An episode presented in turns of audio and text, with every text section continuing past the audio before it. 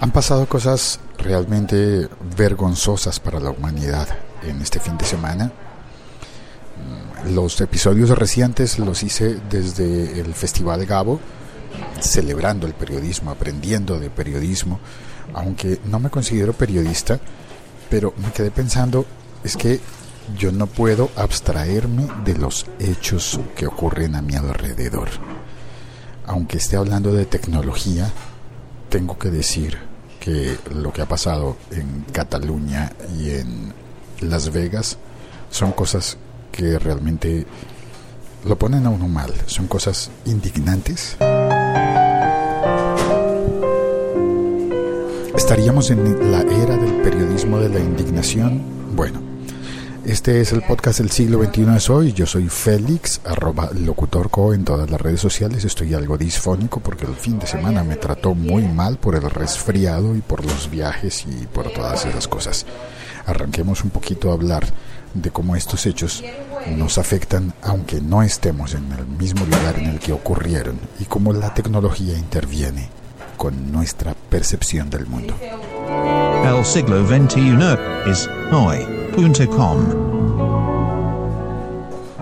Bueno, sí, lo primero es que debo decir que viajé desde Bogotá, donde vivo y trabajo, a Medellín a asistir al, al Festival Gabo.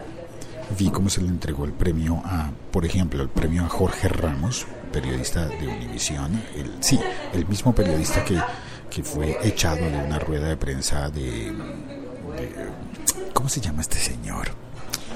Ah, bueno, el bully de la Casa Blanca, le dijo Jorge Ramos. Quitarme el barquillo para acompañar el café. Un barquillo. La realidad a veces nos impacta así directamente con cosas que son noticias como por ejemplo que le secuestren a uno un amigo, un amigo, un familiar, o en algunas ocasiones, como ha pasado en, muchos, eh, en demasiados lugares, que secuestren directamente a la persona que cuenta la historia, que relata después, tiene la ocasión de relatar, de decir qué fue lo que ocurrió, cómo ocurrió, cuándo ocurrió, por qué ocurrió, de hacer un relato que podría ser periodístico. Y aquí es cuando regreso a que Jorge Ramos dijo, invitó a desobedecer dijo que había que desobedecer al bully de la Casa Blanca, pero también que había que desobedecer a, a los dictadores de Venezuela y de Cuba. Y también dijo puntualmente que había que desobedecer al presidente de México. Y contó eh, el número de periodistas fallecidos, asesinados eh, durante durante lo que va del siglo en México y también durante el gobierno del, actual presidente Peña Nieto. Y mm, llamó a desobedecer porque dice que es el deber de un periodista es hacer preguntas, incluso si son incómodas. Eso lo contó él allí en el premio Gabo y poco tiempo después pocas horas después de eso ocurre el, referéndum en Cataluña y nos llegan las noticias, los videos de lo que ocurrió en Cataluña. La policía pegando a la gente. Y además la policía que no era de policía porque la policía local, los mozos de escuadra están en una posición diferente, las imágenes tan impactantes de los bomberos, el cuerpo de bomberos defendiendo a la gente poniéndose como escudo humano, bomberos interponiéndose para que los policías no agredan y no golpeen a la gente, ver cómo policías y guardias civiles golpean a hombres, mujeres, a ancianos. Digo, yo vi la foto de una ancianita ensangrentada, de un tiestazo que le metieron. Y cuando ya creía yo que las noticias no podían ser peores en el mundo, amanece la, la información sobre el tiroteo en Las Vegas. Eso es muy salvaje. Estuvo muy heavy. brutal, ¿no? En el video uno oye cómo está sonando la música, un festival de música Una country.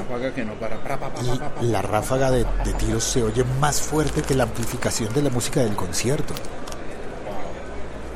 Y yo me pregunto, pues yo he estado en un montón de conciertos, la música suena muy fuerte. ¿Cómo es que esa ráfaga suena? Y además creo que se repitió después, ¿no? Al parecer estuvo por dos minutos disparando. Antes no murió más gente. Y todavía queda mucho por esclarecer de ese caso de Las Vegas.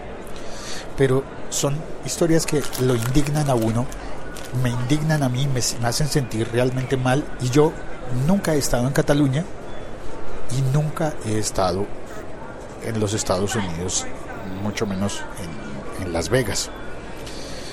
Y ese es el punto en donde creo que la tecnología, que después de todo sí voy a hablar de tecnología, al principio pensé que no, el punto en el que la tecnología interfiere, interviene y nos trae noticias de lo que ocurre muy lejos. Y esto que voy a decir va a sonar muy polémico, discúlpenme amigos españoles si no tengo mala intención, pero es solamente una reflexión, una reflexión. Yo soy partidario de no volver a sacar el tema de la conquista justo en el siglo XXI porque ya no existen las personas que participaron en, las épocas de la conquista. Eh, pero sí estuve pensando si lo que ocurrió en Cataluña en el día domingo del referéndum como un ejercicio de España por impedir una votación para un movimiento independentista pacífico del siglo XXI. ¿Qué hubiera pasado si en 200 años atrás, si el 30 de septiembre de 1817 hubiese habido redes sociales, smartphones con cámaras y hubiésemos podido ver eh, hechos de gobierno de, aquella época? ¿O qué habría pasado si 200 años antes, con redes sociales y con smartphones, teléfonos con cámara, hubiésemos estado en Nevada, en Estados Unidos, en hoy Estados Unidos, eh, presenciando, por ejemplo, como un hombre mm, blanco, hasta donde tengo entendido, eh, emprende a tiros contra lo que no le gusta. Pues todavía está por esclarecerse, ¿no? Pero si Y miramos... todavía hay gente así, en el siglo XXI, todavía hay que la emprende sí. a tiros contra lo que no le gusta. Sí. ¿Cómo habrá pasado en Nevada y en toda, todo lo que se llamó la conquista del oeste de los Estados Unidos? Todo lo que vimos en, en Los películas de cowboys, vaqueros. los cowboys. Los cowboys que en realidad eran italianos y en realidad estaban en, creo que era en Almería, ¿no? Las películas de cowboys se hacían era en España, se hacían con italianos, y, pero crearon un icono de lo que ocurría en el Far Far West. Yo nunca entendí por qué Far Far West, lejos de qué. Las películas pensaba, The List. pero, pero luego eso no es en Los Ángeles, que es el West. Sí, está lejos del East. Pero far, far west, away from East. Ah, ok. Far West, away from East. Bueno, habría sido el mundo distinto posiblemente. Se queda lejos, lejos, lejos de Para todo. los- Está lejos de todo. Para los bogotanos es como, como tener un amigo que vive en Suba. O ser el amigo que vive en Suba. Javier, ¿qué se siente ser el amigo que vive en Suba? Ay, es harto por el transporte. Cuando no hay trancón hay que invertirle mucho tiempo en las movilizaciones.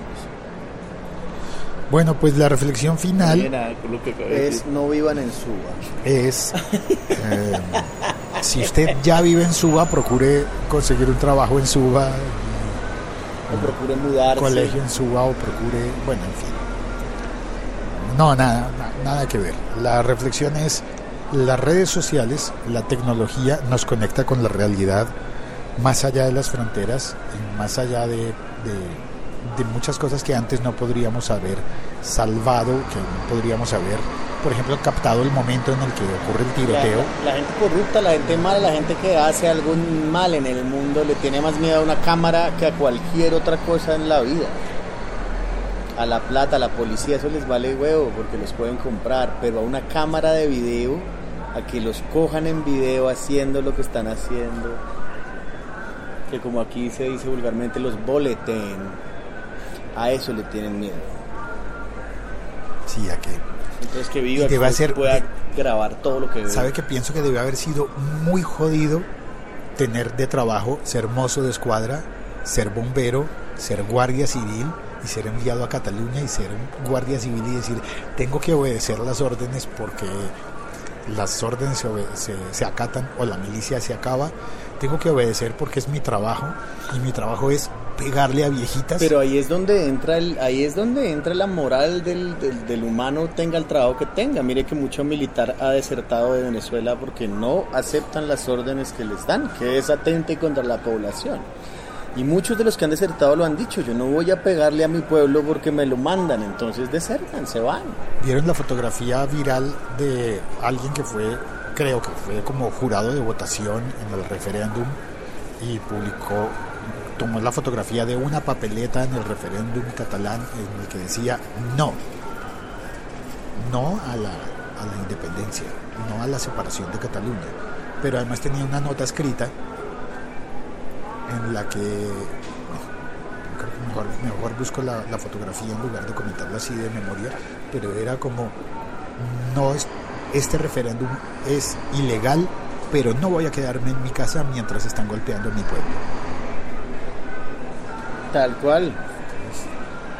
Es una confusión bien, bien, bien fuerte. Pasa en España, pasa en Cataluña, pasa en, en Las Vegas, en los Estados Unidos, y Pasa pa- en TVNT. pasa en México, pasa en Puerto Rico, y pasa en mi país, pasa en Colombia. Vivimos en un mundo violento, somos, ves que entramos en polémica, somos un ser violento. Hace poquito alguien publicó en Instagram, creo que fue Camilo Cifuentes, que puso una nota, así como una foto en Instagram que decía: El silencio. De los inocentes, yo me la vi, la película. Sí, parce, decía, y en una, en una hojita, en una fotico, narraba toda la película. ¿Qué decían? Decía que la negociación de, de paz en Colombia con las FARC y el silencio de esa guerra sacó a flote el ruido de la corrupción del, co- del país. Ah, sí, así ha habido varias cosas que escriben. Ahora que ya no hay, que ya no hay guerrilla, entonces salió a flote la corrupción, pero pues están descubriendo el agua tibia, hermano. Es- Sí, aunque también hay que anotar que todavía hay guerrilla, porque no todas, no todos, A los las- tres policías de ayer, de antier, no todos los, Ah, sí, no todos los de estos y eso, están- eso, eso que fue, un- había un video viral, y ¿qué era? ¿Usted me puede explicar? Eh, no hubo una emboscada a una patrulla de la policía que llevaba dos, dos, dos patrulleros y un oficial. ¿Eso fue en Colombia? Sí, sí, eso fue aquí en Colombia. Estamos Y- noticiosos este podcast. Y lo, les hicieron la emboscada, los mataron. Entonces la, la camioneta queda como encunetada, como allá en un hueco. Y la La gente, policía. la camioneta de la policía. Y la gente se baja a ver qué fue, pues qué pasó y cómo, cómo está la vaina y, y, y abren la patrulla y empiezan a robar a los soldados muertos, a los policías muertos. Les roban las pertenencias, los fusiles y se van. Y tras del hecho se graban. Pero esos, o sea, los mismos que los emboscaron fueron quienes grabaron. No se sabe, no, eso no, está claro. no creo- No, eso no está claro, pero... Gente. Eso no está claro, pero los que se ven robando no, no parecen, no tienen apariencia de, de, de milicianos, o sea, sea hay del gente- frente que sea, no tienen... Eso es el- la, la brutalidad en, en exceso, ¿no? Como, mira, voy a robar, voy a, a saquear el cadáver de este policía muerto y además me voy a grabar una, una selfie. Pues había un señor, una persona grabando y otros allá Ah, adelante desocupando la camioneta como pudieran, lo, lo que pudieran llevarse. Entonces es posible que quien lo grabó lo haya hecho como documento para denunciar, posiblemente. ¿será? Eh, puede ser. Por- por el, fragmento que yo alcancé a ver era como que estaba tan cerca que uno decía, no, este no puede estar denunciando es- porque está metido dentro Pero- de esa gente. Pero harto. Aburridísimo. Es que las cosas horribles se están pasando en todas Mañana partes del mundo. decían en radio, robar al muerto también es delito. está estipulado en, en la ley. Robar a una persona muerta es- Claro. es delito. Sí, es que finalmente robar es robar. Es que no robar es robar, exactamente. Ah, el mundo fue y será una porquería. En el 2017, ¿será que algún día paramos esto? Por Dios. En el chat está Andrés Cristancho, que me lo encontré. No se imaginan lo que me pasó con Andrés Cristancho. Imagínense que yo me fui a Medellín en bus. Se fue en bus. Hay paro de pilotos en Avianca, la aerolínea más importante de Colombia, por lo tanto afecta los vuelos de todo el mundo porque los que no logran viajar en Avianca empiezan a, a buscar vuelos en todas las demás compañías. Y yo pensé, me ahorro ese disgusto y además me ahorro una buena cantidad de, de- de plata, de dinero, y me voy en bus. Y me alcanza para pagar primera clase en el bus. Pues me fui en el bus, llegué a la primera clase, es realmente más cómoda que, que, un- que una clase turista en el avión, pero, em, pero el, el viaje estuvo demasiado largo. Al llegar pasaron varias horas de más, varias horas de más, llegué cansado, con hambre, con dolor de cabeza y en el... que tenemos en la cabina. ¿sí? ¿Qué pasó? ¿Ya Una- me no, no, no, no, una razón que tenemos que dar. Siga, ya. Y en, el, y en el momento en el que me bajé del bus, descubrí que entre los pasajeros que estaban saliendo de la misma zona de primera clase, de ese bus, de ese autobús, estaba Andrés Cristancho. Iba un amigo mío en el mismo bus, no nos vimos, viajamos todas las 12, 14 horas juntos y no nos hablamos, no nos dirigimos la palabra ni una sola vez porque no sabíamos que estamos juntos.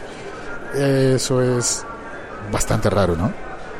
Bueno, pues eh, finalmente desayunamos juntos. Ya pondré fotografías del desayuno en Medellín comparado con lo que es un desayuno en Bogotá. ¿Por ahí venden algo? Gracias por oír este podcast. Soy Félix, arroba locutorco. Estuvieron acompañándome aquí un rato Javier, arroba Vito Prieto y Santiago arroba Chili Santi.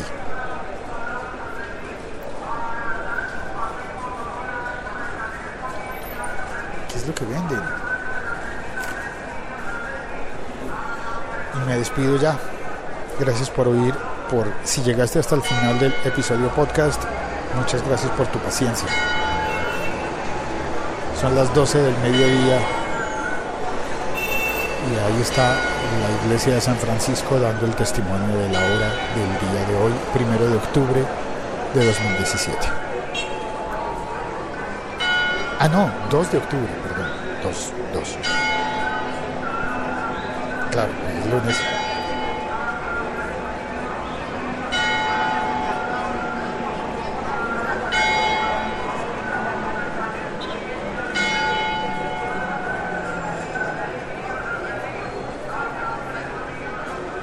照顾，过个